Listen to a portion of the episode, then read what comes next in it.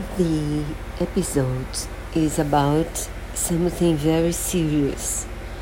The possibility of dementia in professional players of rugby.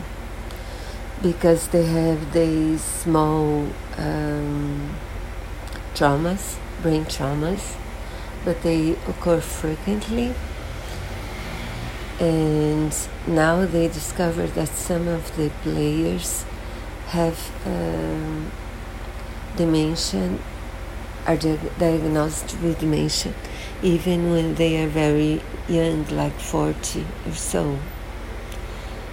And the situation is difficult because it's a sport that many people watch. And they earn lots and lots of money, everybody, so it's much more frequent than in the normal population, but not as frequent, so it's like 10 times maybe so more frequent than the in the whole population.